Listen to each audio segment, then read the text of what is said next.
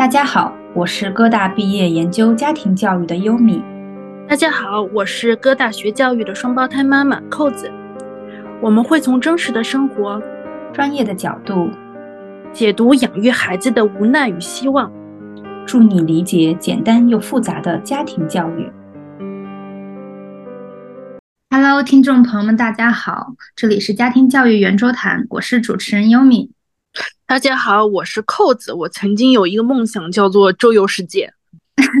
OK，为什么扣子会这么说呢？因为我们今天的主题是带着孩子旅居全球。我们非常呃荣幸的请到了，也是呃同样毕业于各大家庭教育专业硕士的学生，同时也为也是一个两个孩子的妈妈平。那他今天呢会作为嘉宾来跟我们聊一聊带着孩子去旅居全球的经历和故事。那么非常欢迎我们的嘉宾平平来和我们的听众朋友们做一个介绍吧，打个招呼。好的，呃，听众朋友们，大家好啊，我是平，然后我现在是两个孩子的妈妈，然后每次别人让我做自我介绍的时候，我觉得这是我最自豪去说出来，就是说我觉得妈妈就是世界上最伟大的职业，所以我觉得这是最自豪的一个称呼，我是妈妈。然后大的孩子呢，五年级。呃，小的是儿子，现在读一年级。呃，同时我在跟他们一起共同成长的期间，也去过纽约读过第一个呃另外一个本科，在 Parsons，那时候读的是呃 Fashion Marketing。然后后面可能觉得自己一直在从事教育行业，就是说还是回归到教育。然后等我第二个孩子出生的时候，我又跟着他们一起去哥大完成了我的硕士。嗯嗯。好，欢迎平到来。平，我觉得你太厉害了，因为我也是在有了孩子之后读的哥大的硕士，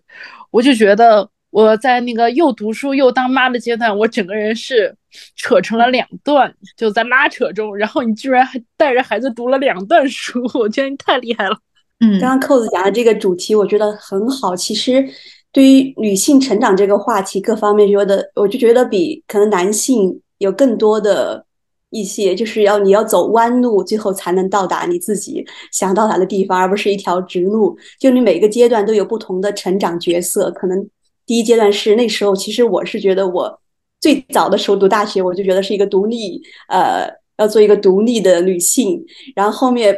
就是跟老公认识的，顺其自然就结了婚。当你有两个孩子之后，就会反复的去问那个自我，我的自我是什么？其实一开始会很挣扎，因为因为你的。或者你的另一半，或者你的孩子会占据你一半的空间，但是他同时带给我的成长也会更多，我更更加的去知道自己怎么样最后到达那个终点，而是走不同的曲则直吧。像一些中国传统话里面讲的，就不一定有时候你到那个点是一直一直要过去，可能你要转转弯弯、巡巡回回，走一些重复的路，然后想明白了这一辈子我究竟是一个什么样的角色，在每个角色的过程中。做好那一个阶段的事情，我觉得就很好了。对我来说，嗯 嗯，我觉得对。我不知道平时从小生活在哪边，因为我在那个读在读大学的时候在嗯美国，然后我也有这样子一个同学，他也是孩子可能幼儿园的时候他才开始读大学，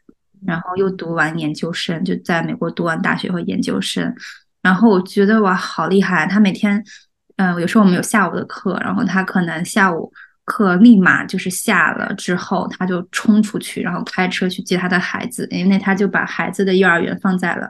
呃，就是我们学校的旁边，然后他就是还要去，他说回去给孩子做完饭之后，然后再来参与，再赶回来参与我们学校的项目，就是那种讨论的项目，然后再去做做作业。已经当时是大四认识的嘛，我有很多的项目要做，嗯，然后有很多的这种 group project，就是一讨论或者一做就是可能做到通宵的这种。但是他就是又要接送孩子，又要给孩子做饭，然后还要哄，有时候还要哄睡孩子，就是他来回可能说哦，我先回去哄个孩子睡觉，我再来，就是。天哪，我觉得太强了！就是人的这种潜力和能力是无限的。当你分享了这一些的时候，让我想起了我的某一个瞬间。当时是对我也是，我也是。我女儿两岁的时候，那时候我带着她一个人在纽约读那个第二个本科，就是 Fashion Marketing 的 Parsons 的时候，那个半夜的时候，她上吐下泻，然后呃，已经半夜了。然后我其实那个时候我一个人出去很害怕的，但是孩子生病了没办法，我就到处去找正在开门的药店，然后找到了最后一个二十四小时的。那时候因为你走走出去的时候，还会有很多流浪汉在旁边走嘛，我一路都是狂奔着回家，你知道。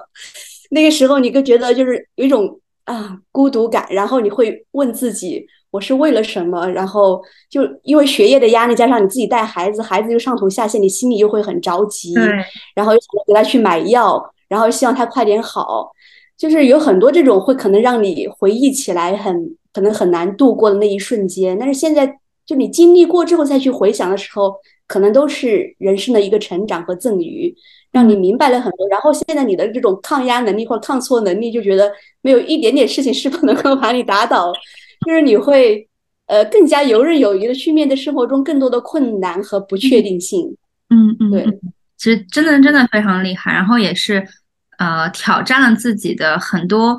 可能之前觉得不太确定或者不知道，但是在做了之后会发现哇，自己有这样子的能力，有这样子的潜能，而且还有无限的这样子的能量在支撑着自己。再去探索很多人生的很多的事情，也是今天其实和我们主题是契合的。今天我们的主题是带着孩子旅居全球，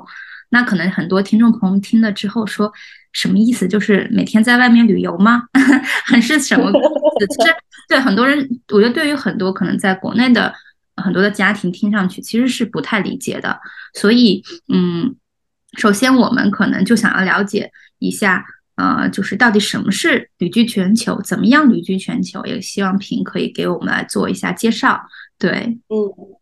呃，其实应该更更好的来形容，应该是在全球旅居的路上，因为全球很大的一个范围嘛。目前我们做到了，其实也就是说，在中国不同的城市，然后在美国的东西海岸，然后在泰国呃清迈、普吉，然后在英国的伦敦。都有生活过，就是说，呃，不是像旅游一样，就是去玩一玩，是比较长期的，都是最少是一个月以上在那边，可能有时候是夏天上夏令一个多月，然后在那边生活，然后更长的是半年啊、一年啊、两年啊这样的，就是对，带着孩子在那边生活，去体验像一个 local 一样，去体验当地人的一些，对吧？吃衣食住行呀、文化呀，不同的东西。可能跟旅游的感觉不一样的时候，旅游你是带着一个旅游者、外在者的心态，而你去旅居、去生活，是把自己融入当地，去像一个呃当地人一样去生活。你的感触，短期和长期是不一样的。嗯，那平现在可以跟我们说一下，你已经带着孩子旅居了多少个国家？是在什么地方吗？呃，首先是。我们讲中国的话，中国我们在生活的城市上的学校，就是说，主要其实在中国的一线、二线、三线城市，我们都待过，也体验了不同的学校。然后，但主要是在中国是私立的国际学校，然后在长沙、深圳、杭州，所以就不同的，也有反观的很多教育和身边的群体，你接触的妈妈家庭都不一样，可能给你的每个城市的这种圈层和环境都会不一样。这是中国。嗯，然后我们在美国的东西海岸都待过，然后像东海岸的话，主要就是纽约嘛，西海岸在加州这边都待过，然后在纽约总共合起来应该是有接近一年半到两年的时间，在加州的话是半年的时间，然后在在泰国的话主要是清迈，然后有一个暑假我们过来待过，当时在一个国际学校蒙特梭利这样上幼儿园，嗯，然后。主要现在我们在普吉岛嘛，准备长居三年左右，也是在一个比较呃著名的一个国际学校，全球 UWC 的一个泰国的校区。嗯嗯嗯。然后在伦敦，当时我们也是暑假去待过，然后在伦敦那边上了夏令营，在伦敦生活。对。嗯嗯，哇，听起来真的好丰富。我觉得是没有孩子的成年人也想这么做。比如说我，就是我的，我羡慕了吧？我的理想哦，对，地方哦，对，我突然想起来，呃，还有在波士顿，波士顿待过一个，对，暑假去待过。嗯嗯嗯，对，我觉得就是嗯，是真的是非常不一样的一种经历。那就是说。呃，凭当时是怎么样去决定说，还是说家人，还是说孩子，就是你们怎么样决定要去做全球旅居，还是说没有什么决定，就顺其自然，可能想走就走了，想走就走的旅居。嗯。对，其实一开始的时候我们都没有想过是这样一个主题，主要最缘起是因为当时我女儿两岁的时候，我有点想去纽约去 Parsons 读呃 fashion 相关，因为那段时间呃从事的相关职业还是跟这个有关的，所以我就想去纽约进修。然后那个时候是我们第一次应该带着孩子，然后我带着孩子去出去去见识不同的一个文化和世界嘛。那时候就是在纽约生活的半年。主要我觉得这个原因，我觉得我我先生可能这方面也占了一部分。他也是一个喜欢不停的去探索世界，在我的整个做决策过程中，可能我会有一点犹豫，他会觉得对就应该这样去做，会有很多鼓励，就是说顺水推舟的让这个决策就是成功了。可能当时我一个人去，我会有点害怕，因为第一次出国去学习，还要带这个两岁的孩子，两岁的孩子还不太。懂英文，然后你要把他带到一个陌生的环境，然后英文的环境，同时我们俩要去上学，他上幼儿园，然后我是上呃上大学嘛。那个时候的话，我先生他是不能够呃一起跟我们去，那时候还有工作。然后我一开始是一个人去的，带着孩子。后面呢，就是说呃实在 hold 不住了，我就把我妈妈弄过来帮我们，因为在这个过程中就是有很多困难嘛，就。所以这个决定真的，我一开始没有想过，这是一个全球我们要做一个很大的计划，未来的十年、二十年我们要去怎么样怎么样。后面有了第一次尝试之后，发现有些困难是你想象中的困难，其实做起来也就是没有那么困难。后面我们就顺其自然的，要不我们再去换一个地方去生活。但是后面就是后面就会有很多后面后面的不同的嗯嗯国家和体验。所以它不是一个很大的计划，就是做着做着，你觉得我可以这样去做，就对。所以就是听起来就是一旦开始好香啊，然后我就停不下来了。就是对零到一的时候可能会对迈出那个决定可能会有点困难，你要跳出自己的舒适圈，去另外一个不同的地方生活，文化语言可能都不是你的呃本身很。熟悉的环境，但是去了之后，你也会发现打开你的很多开关和看待事情的方式，也没有你想象中那么多困难，然后就会有了一到二，二到三，三三到四。嗯 嗯嗯，听的时候觉得肯定很多人也会有疑问，比如说啊，可能说会想到父母的工作啊之类的，会比较相对自由一些，才能去做这样子的嗯一个计划，对不对？或者是嗯其他的一些客观因素。就感觉可能很多人想这么做，但是他没有这样子的一个呃能力或者是环境。其实我觉得这方面的客观因素也挺重要的，但是我觉得有时候你自己可以改变一些客观因素。譬如当时我们做决定的时候呢，就是爸爸当时也是不允许，只有我自己能去嘛。到后面我们觉得这样，我觉得我们开始这样一个路程之后，我觉得爸爸就会呃提前准备他的工作，能不能做一些在线上交接啊，完成。呃，我们这一次去纽约的时候，爸爸能在外面待一年的时间，也是这中间做了很多准备的工作。就有时候可以做一些调整，看工作能不能改变一些，或者是在线上能够完成数字游民这样的一些类型，能支撑你这个后面你有这样的呃梦想了，然后想去全球不同的国家去体验生活。嗯，所以对，我觉得客观因素也挺重要，但是我们主观的努力可能能改变一些客观的因素。对，我觉得我非常认同平刚才讲的这个。我觉得还是你心是否想要为之去努力。虽然你心之向往，但没有怎么去努力，可能也达不到。但如果你心之向往，然后也努力去，嗯，真的去朝这个方向去做一些改变的话，可能真的是可以达到这样子的一个状态。对，我觉得这个也是呃蛮重要的，而且是你们全家人都可以去，就是达成一个比较统一的这样的一个战线也好。或者是位置也好，去做这个这个一个事情，我觉得很重要。就因为可能我们还在想另外一个角度，就是孩子，就是孩子他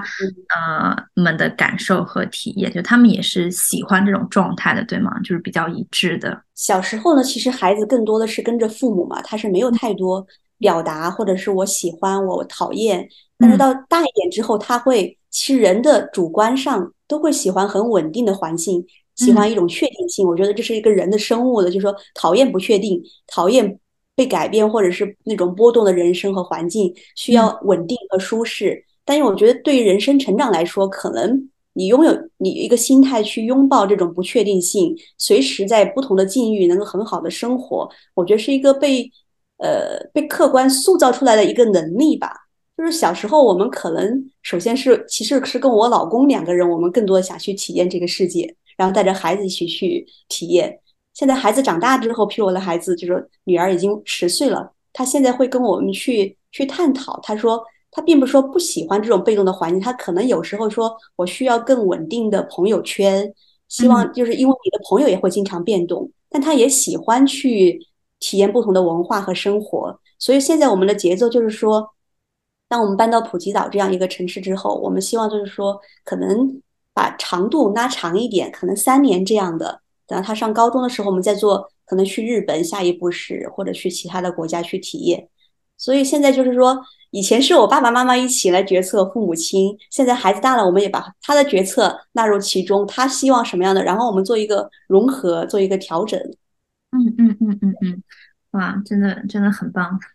就是我在想象，就是更多是想象这样子的一个生活的一个转换和他去不同学校的体验，但是没有办法说去身临其境。更多今天就是希望平能给我们去啊讲述，或者是你在。带着孩子从他的角度去感受，呃，就是说每个国家或者每个国家它的这个教育是什么样子的。那，嗯，平，你可以给我们来介绍一下，就是，呃，从你的角度或者结合孩子的角度，你对这些国家的教育的体验，就拿，嗯，比如说举两个你觉得比较有代表性的，或者是比较有深刻影响的这种教育的这种经历吗？现在我主要体验的是中国、泰国和。比较深度体验是还有美国嘛，这三国的教育，觉得就像我们学的东西一样啊，在哥大就是说，教育它不仅仅是教育这一个话题了，它是根深于你跟你的文化、一个国家的把各种政治环境都是错综复杂交合在一起的，还有人民这种生活的状态，就是我能感受到，就是每个国家的你整个人民的生活状态也是跟教育就是说有很大的关系，就是譬如在中国，不管我换哪一个城市。其实我在每个城市生活都有焦虑感。其实我是不太容易焦虑的一个妈妈，就是说我还算比较佛系，呃，对孩子的各种呃 academic 方面的这种不太没有去上过任何的补习班，什么奥数啊，从来都没有上过。但是在那个环境下，你就是有时候你去邀请别的妈妈去一起去户外玩啊，我们每我们家庭是很注重户外运动，就出去周末，你就不太容易找到人跟你一起去，可能各种孩子都已经被。各种兴趣班排满了，那个时候你觉得你会其他人都做同样一件事情的时候，你会思考，你会说环境影响我，我这样做对孩子正确吗？其实这个环境，我说中国自古以来都有孟母三迁嘛，其实选择一个小环境或者身边生活的环境，对整个人的状态都是有很大的改变的。但是我在泰国来之后，就是说或者在美国就没有这种焦虑感，嗯，因为身边的人跟你讨论的不是这样的话题。他们可能更多注重是爸爸妈妈作为自己的一个个人的生活舒适度，对吧？讨论都是爸爸妈妈去哪里玩，呃，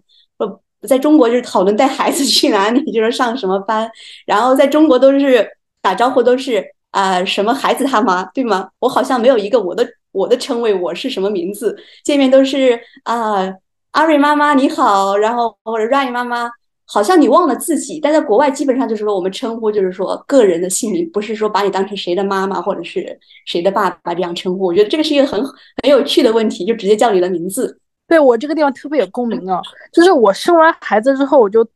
我就有点反感别人把我叫上叫上我孩子的妈妈，然后我有段时间我就叛逆了，就是给孩子的所有就填称呼的时候，我全部填扣子。然后终于有一天，有一个骚扰电话，有个推销电话过来说：“喂，请问你是扣子的妈妈吗？” 就就已经很习惯了。大家就你有了孩子之后，你会被固定在那个身份上，然后然后就好吧，我现在是扣子的妈妈也行。嗯嗯，其实我觉得他的这种方式，我觉得这是也是和我们的文化相关的，就是嗯，他会时时刻刻提醒你，这是你的。责任就是这是你是你的社会社会的一个呃角色，他的这个社会角色可能就是通过这些所有人的这种称呼，他在无形的就是在给你这样子的一种责任感，或者是一种压迫感也好，或者是焦虑感，就看你自己怎么去体会。嗯是，所以我在不同的国家生活之后，反而我其实对孩子的教育，我觉得对自己的成长，对女性的这种束缚的解放，就是说，对，好像你觉得女性是可以活出更多不同的活法，就是说。或者是我以前在中国也是一个全职妈妈，或者我在国外之后是一个全职妈妈，但是不同的，在国内的全职妈妈，我觉得我就说你必须得当一个孩子他妈，做成什么样，或者是怎么样。但在国外，我是一种主动的选择，我就是觉得我适合做这个做妈妈，就是我不一定要去对你是一种认定自己的价值和一种被社会所谓的一种。道德绑架或者给你一个角色绑架的不同的感觉，我这点很有共鸣，因为我我刚才前面也说了，我是生完孩子之后读的哥大，所以我当时就虽然就是感觉是孩子养低龄孩子很辛苦，而且是两个，然后读美国的这个研究生，大家也知道压力很大，他不是那种他除了要完成课业，我们还得写论文的，我们是两样事儿都得做，而且是那个整个硕士的周期比国内还要短。课程比国内还要重，所以我当时照理说是两件压力很大的事情。但是我当时在读哥大的教育的过程中，我有一种自愈了的感觉，就成长了的感觉。就之前在国内，你虽然有工作，然后你是个孩子的妈妈，然后你你的工作上是不被理解的。就比如说你要哺乳假，就是你要多花点时间陪孩子去喂奶的时候，你是有种负罪感的，你是有很明显的负罪感，好像我在耽误了他人的工作。我在耽误我的工作，但是我在哥大读书期间，就别人会知道哦，你是一个母亲，然后你有你的事情需要做，这件事情是非常合理且正当的，然后我会去支持你做好母亲这个角色，同时支持你做好一个是学生的角色，而这种感觉就完全不一样。并且我觉得在就是在国外，你就是读书的时候，如果你是一个妈妈，就觉得老师都会哇，就是觉得你很棒，就是反而是一种。一种优势，但是对对对对对，然后大家都会给你各种政策相关的，对吧？有这种 parents 的 group，然后你就觉得好像被很多方面照顾到了，对吧？对对对，他他就说哇，我知道你是一个妈妈，我知道你可能并不是时间上这么灵活，所以我可以为你做一些调整，但是你最后还是要达到我的学习目标的。哎，你这个时候觉得哦，你对我有期待，你对我有支持，你觉得我可以是。这也是带给我的更多的改变，就是说刚刚说教育的体验不同的，我觉得是一个，所以教育就是一个文化政策、经济各方面跟你每个国家的有很大的关系，和你体验感也很不同。包括我们的孩子也是这样的，就是说很多时候我们这种教育只做一些被看得见、看得见的东西，看的反而忽视那些看不见的瞬间。有很很多孩子的另外就是我觉得是很多看不见的瞬间的，就是像我们的导师厚朴老师说的，家庭教育就是看不见的瞬间。因为很多我们愿意去做一些表面上的能看得见的成绩，对吧？能够衡量，但是更多是不可衡量的、不被看见的。我觉得可能有时候这些方面反而是更重要的。是的，平说的这个看不见的瞬间特别好。然后我其实，在刚才平和扣的在讨论的时候，我我们刚刚讲到中、嗯美还有泰，我特别好奇泰国的教育，因为可能嗯扣子可能就我们三个人可能都对可能中国和美国，我觉得是。会了解比较多的，但是对泰国，就是现在你们定居在那里，可能还要三年。就是当时泰国是怎么吸引了你们，或者是他们的教育是什么样子的，我还比较好奇。呃，最终我们来到泰国，从纽约到泰国是一个很大的转变。其实当时在面试的时候，我们的学校校长都说：“你们确定是要从 纽约来到普吉岛吗？有没有想好？”我说：“我们想好了。”其实，在很多人所谓的留学圈里面，会有一个。就是一个鄙视链底层，你知道吗？就是大家会觉得啊，你来泰国就是在留学圈鄙视链的最底层。他们一般都是把泰国作为一个跳板，以后说再去欧美。反正我们是从欧美待待了之后，然后回到泰国就会被很多人质疑，然后也很多家长会很好奇 我们这样做这样一个决定。其实各方面我们对这种反而好和坏没有这么就是说条条框框的去比较，它是某个阶段适不适合你自己。我们回到泰国是因为，就是说，目前这个阶段，我觉得其实我对于孩子来说，因为他们在欧美，其实，呃，更多的偏向于，就是说以后成长过程中可能是一个欧美的这种呃思维或者角度。其实我们对中国文化的这种呃连接，也就是说，我希望他保持对中国大陆有一定的连接。然后在泰国，因为我们可以经常回去，朋友之间啊，就像我们马上十月份放十七天假。我们就可以回中国，跟中国的朋友一起玩。就是我们一直在，虽然在不同的国家生活，但是我对孩子的中文教育是一直没有落下，就是说每天要去上中文课。因为当我们学到教育之后，其实语言它不仅是语言一部分，它后面有一些你的文化认同感 （identity），你是谁？当你长大之后，你会 feel lost。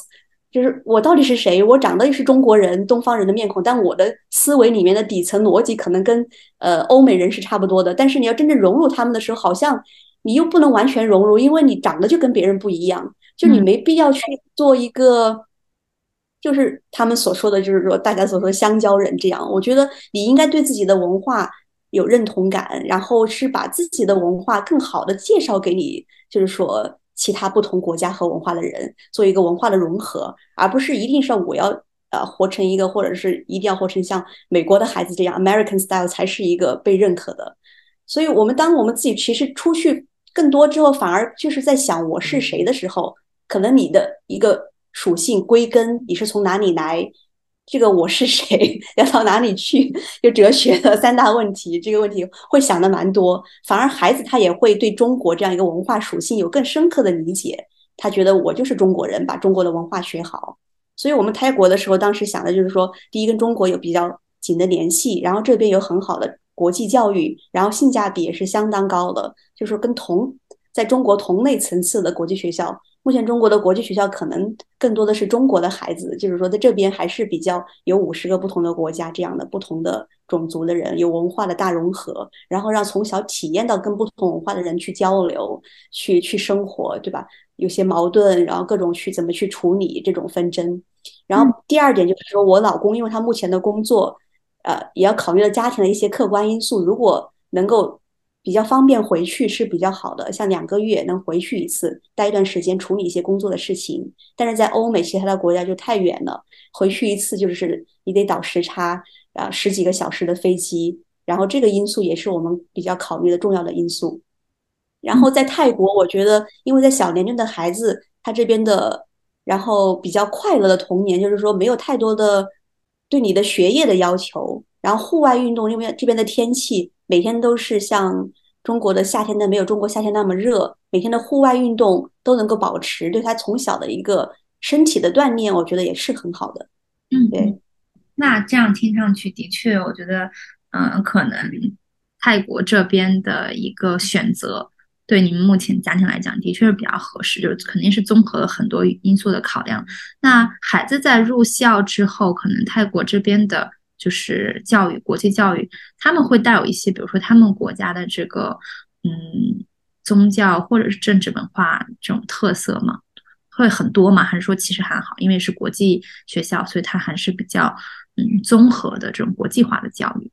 对，体验就是说，呃，泰国这边重要大家就说的一个词，关键词就是佛系嘛，就是不管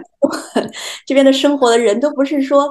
就是眼你眼神中看不到他们说我要为更多的钱去工作这种表情，都是那种很怡然自得。就你从各个方面，就是说各种层面，包括你跟大就是说移民局大使馆打交道，你可能要做好很多去很多次的心理准备，因为他们的效率可能一次不能帮你把事情弄完。然后你也会因为你带着中国或者是大城市回来的一种气质，你就觉得。这个效率必须得高，我一次性一去要给我全部弄完，你后面就心态被磨得很平，然后你也会放得很平，就觉得我已经对他们没有期待。时间效率方面，今天我们刚刚讨呃，刚刚跟几个家长还聊到，就是说这边的阿姨嘛，就说如果你要请一个 nanny，然后帮你家里工作，那个阿姨是宁愿工资拿少一点，也不想让你接待家里面接待更多朋友，给他高点工资。她说我宁愿就是说少赚点钱，不想要太多的客人来。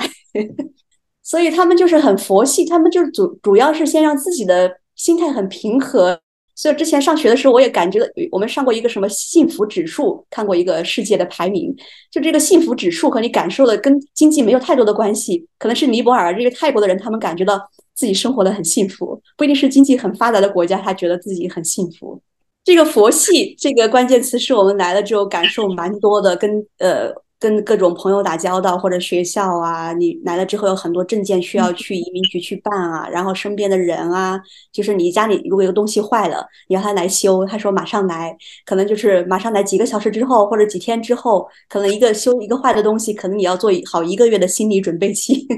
我这个这段路数，呃，这段那个。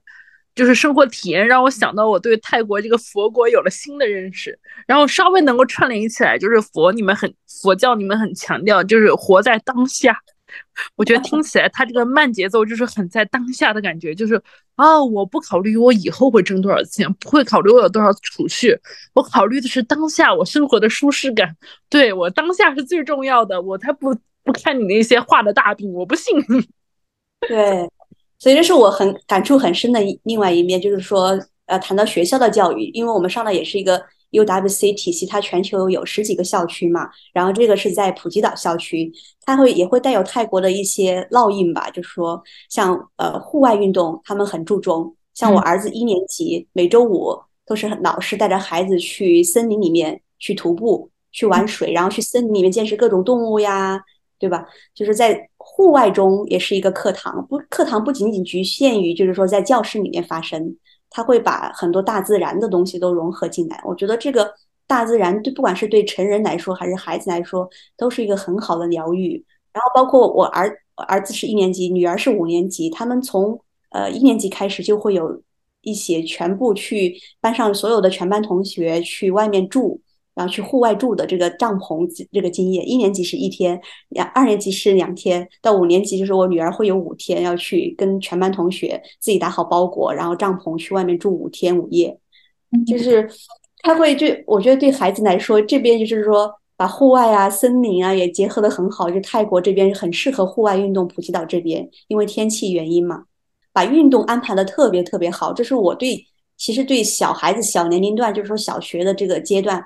就是一个要求，就是说身体要健康，有健康的这个体魄。后面就是学习，我觉得是一辈子的事情，我们也不太着急。就是说，你能够有学习的热情，能够坚持到，对吧？像妈妈这样啊，活到老学到老，跟爸爸一样，每天还在坚持去看书、去阅读。我觉得学习的这个事情，我们真的不用太担心。嗯，哎，这里有一段让我觉得我特别喜欢的地方，就是我能听出来孩子是活在。你不是说孩子活在孩子状态哦，是孩子活在生活里的状态。就是我学习是学习，但是我学习也不耽误我在我去生活。就是我一样会有露营，一样会有户外，就没有说把学习异化成除了学习就没有其他，就没有生活了。就好像学习回到了生活的本位。然后你接着说那个大人是一个持续学习的状态，也让我就感觉更舒服了。就是大人好像也回归了生活的本态，就是工作、生活、学习三者可能轮番上涨，为我一生注入动力。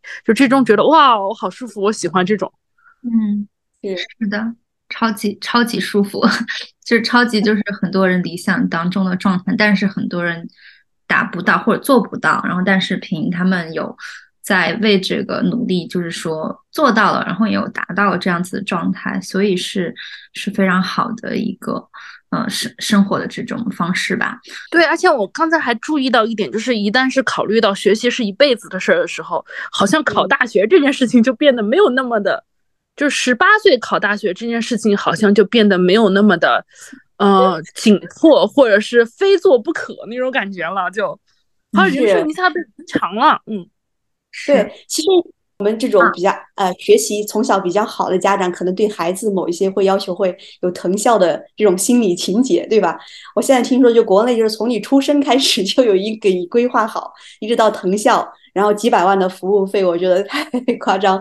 就是其实当我们自己上了藤校之后，其实也觉得就是说，呃，藤校只是你人生中的一站而已，就是它就是一个。对你经历了之后，你就觉得没有那种纠结，就是说孩子以后到底上不上，其实对你人生的影响可能有那么大的影响，它也只是人生的一站，不以决定性的因素来影响你。你也会发现，你身边的有六七十岁，对吧，还在上学的，你你反而把那个时间线拉长之后，就没有那种焦虑感就没有了，对吧？你以后如果真的是爱学习了，你六七十岁也可以再去学。不是一定要十八岁就完成某一个，对吧？你十八岁如果想去环游世界，想去干嘛，对吧？去非洲当一年志愿者，我觉得也很棒。等到你爱学习的时候，你人生哪个阶段想通了，我觉得我适合，确实是适合学习的，做一个学者或者研究的，再去学，我觉得什么时候都不晚。嗯嗯嗯，对，其实凭自己就是这样子过的，对，所以真的听完之后，就是有有那么瞬间就有点醒我，好像其实我也是这么过的。就是我，我和平曾经私下交流过，他还准备读个博士。其实我内心里也想过，因为我觉得好像到人生的某个时刻再去读一段书也挺幸福的啊。就是特别是就是很多时候，目前国内很多人读博士是为了那个学历，然后我就觉得，如果说我把时间线拉长的话，我读个博士就纯粹可以是为了我想要一个什么样的兴趣去实现它。我觉得这种心态就好像让我自己更舒服一些。嗯，对，你说有很多的朋友问我。你读博士是为了什么？或者你读硕士是为了什么？我觉得读什么书一定是要为了什么吗？不能就是为了读它而读它，就是这个学习过程很愉悦啊。然后你觉得对吧？有知识的碰撞，那种火花感就很愉悦。这就是我觉得你是因为爱学习或者是喜欢学习这个东西去学习它，而不是说我要为了找一份好工作在华尔街去工作我再去读它。我觉得人生就永远像一个接力赛一样的，活得好累。是，我在评可能有某些方向。想法也是和可能和我后者都是一样，比如说我们都也想说要去读博士，我之前就想说去读一个，呃，东西方这种哲学相关的博士嘛。然后有很多朋友，就有一个朋友当场就问我，可能有的朋友没有说出来，说那你找做，就是你读博哲学的博士，那你出来做什么工作，怎么赚钱？然后我当时就想说，嗯，我觉得我读哲学好像不是为了去找工作或者是去赚钱，我是真的还是对这个。学习学科比较感兴趣，我在想他们会去做什么样子的学习啊，去读什么样子的书。我觉得博士，嗯，又和本科或者硕士又不太一样，就是你要坚持这么多年的学习，一定是你真的想去研究，或者是去想要，嗯，呃，make a difference 这样子的一种心态，而不是说我再去为了找一个什么样子的工作去读。对我觉得我可能不是那样子的一种心态，嗯。那好，我们再回到可能其实也今天聊的是差不多。其实平给到了我们这些信息，我觉得都非常的真的是很积极和正能量的。然后，但是我我就在想说，哎，会不会也有一些听众朋友们会听到是反而是焦虑的这种状态？也有可能会，大家觉得就是说自己可能没有办法，嗯，达到说像平他们家庭这样子的一种，嗯。心理上的这种状态，还有说对于孩子的这种状态，可能反而会让他们觉得，哎，会有一些焦虑感。那我觉得也可以去聊一下，比如说，凭你在觉得在全球旅居的整个过程当中，会有哪些？你是觉得有有些地方是比较不适，或者是挺大困难，其实是靠你个人的能力去克服它。其实对于很多其他人不一定是完全适用的这种这种事情呢。这个问题也问得很好，其实。我当时想着这个分享的时候，我也会考虑这样的问题。其实，我我不希望我的分享就是说给别人树立一个生活的标杆，或者要活出这样才是人生才是精彩的。只是说每个人的人生有不同的选择，只是我选择了我这样一个生活方式，我把我的生活过精彩就可以。你也可以在你的当下把你的自己的家庭生活、各种生活经营的很好。就是我希望是这样一个，就是说每个人的选择都没有错，因为有客观的和某一些推动因素和你自己主观的一些因素决定了这样一个决定，但是没有一个好和坏或优或劣。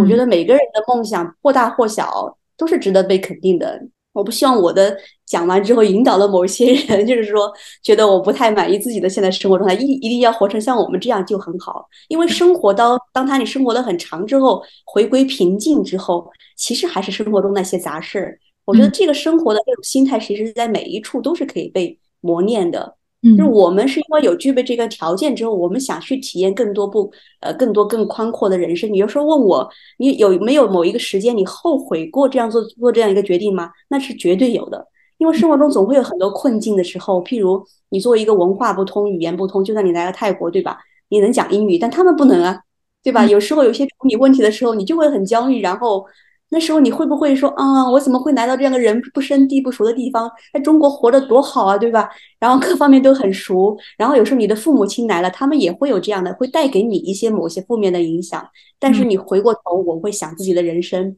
你会后悔去全世界去体验的各种文化吗？还是你会后悔在一个地方待了一辈子？就我，其实就是你不会后悔你人生多做过去哪些去去多去体验的某些事情，反而是你人生错过了某些时机，没有去体验某些事情。基本上我们就就是这样子。所以，我这是我老公问我的一个问题，我觉得哦，有时候我负面的时候，他这样问我一个问题，我觉得真的能问到我，就是说最最深层次的、最根本的时候，那个你会怎么想这一辈子？其实没有一条路是完美的路，就是说你在某一种路，你也会觉得哦，别人那个好像更好一点。或者就是围城嘛，就是说，哦，我现在中国读书，那些带孩子妈妈带孩子去美国上学的，哦，是不是更好？其实美国妈妈上学的时候也会有她的焦虑，就生活回归平静，都是那些柴米油盐酱醋茶，就会，我觉得都是每一种当下都是对自己的一种修炼吧。所以现在我们反而就是念出一种，就是说，无论你把我生活在抛在某一种环境，对吧？除了 除了月球不行啊，就是能够。那种恰适的、很舒适的生活下去，也不会说被很多呃很多事情所打扰，能够找到一种生活的平静和宁静感，是我们所追求的一种状态。对我，我喜欢里面那一段话，就是，嗯，其实没有什么生活方式，一定的生活方式是对或者错的，但是我觉得每个人可能都有体验自己生活，觉得有什么地方可以让他更好的、更让自更自洽的生活方式。就是如果说你选择在一个城市安稳的定居，你肯定会有安稳的小幸福、小确幸。然后在这里面，如果你再遇到什么让你觉得不那么舒适的东西，你能否真的去接纳它这种不舒适，并且让自己更好一点？这个才是关键。对，自我接纳感很，我很认同。就是说，如果你在小城市有这种自我接纳感，能活得很舒适自在，我觉得也很棒。只是说，我们心里面见过更多的世界，见过更大的世。世界，我们就会想要去更大的世界。有时候其实有可能也是进入了某一种你自己的生活的一个循环模式，你知道吧？不一定这种循环模式就适合适合每一个人，所以我们就想去见更大的世界，不同的世界观。所以我也我也很羡慕那些如果一辈子在一个寺庙里面打坐，对吧？那种正德的禅性，或者是正德的某一种灵光乍现那种感觉，我也觉得很好。然后我觉得我这种生活方式也很好，就说是适合我们的去。获得我们获得不同能量的每个人的方式可能都不太一样，去最后回归到大家那个终点和原点。对，毕竟佛祖开悟也只是在一棵菩提树下，他并没有旅居到全球。对，就每个人的生活方式真的不一样，可以去选择。重要的是你那个当下能自我接纳了吗？可能你让我们去生活在某个城市生活一辈子，可能我们心里有很多不安分的想法，就是想去，对吧？骚动感，想去体验，所以我们就去了。但是如果你能找到那种自我接纳感，很对我觉得就很好，不一定是说要去。对我觉得凭最后这一个部分，我觉得非常非常好。就是我觉得听众朋友们一定要听到这里。就是呃，在前面我我也会想说，哎，会不会让很多的听众朋友觉得又有陷入到一种比较的焦虑感？就是我现在的生活好像听上去哎不如平的，或者是我这个，因为很多的烦恼的确是来自于这种比较。然后焦虑也是来自于此，就是无法真正的去去接纳自我，或者无法去真的认清楚到底什么是适合自己的。比如说，可能你的个性或者你的想法，就是在某一个地方过着自己的小生活，然后孩子在身边陪伴，可能更近一点，这可能就是你想要的。那你看到一个可能在外面全球旅居，你觉得哎，好像。是听上去很好哎，但是他所经历的，比如说困难也好，或者他所要去呃体验过的很多的艰辛，可能你是单纯是看不到的。那其实真正让你去体验，你也不一定说是很乐在其中的。就是，但很多时候就是在这种比较当中，总是比来比去，然后焦虑更很多，最后迷失了自己。就是到底什么是我真正想要的？或者是我是适合什么的，其实最后就不知道了。所以，呃，刚才听到平啊的这么说，我觉得是非常非常重要的，也是说，呃，无论是你是家长还是你是年轻人，听到我们这一期的播客，可能真的是找寻到自己的位置，知道自己喜欢的是什么。嗯，然后为之去努力，这个是比较重要的。那最后可能想要问平，就是接下来你们的打算？我知道刚才你也讲到，就是可能在女儿这边，可能希望她在这里可能继续待，继至少三年嘛。然后可能到高中的时候可以再去呃另外一个国家。你们现在已经有做好这个打算了吗？就是去哪个国家？还对我们是大概会下一个目标会有这样的想法和打算，就是家庭会一起探讨，因为毕竟到三年之后，女儿可能也很大，到时候她的决策成分就会有很大的一部分是她自己选择。可能那时候她大了，可能自己去生活，我跟我老公带着，或者是儿子，或者是换一个国家什么，就是有目前有几个选择，就是说我们也还挺想去日本的。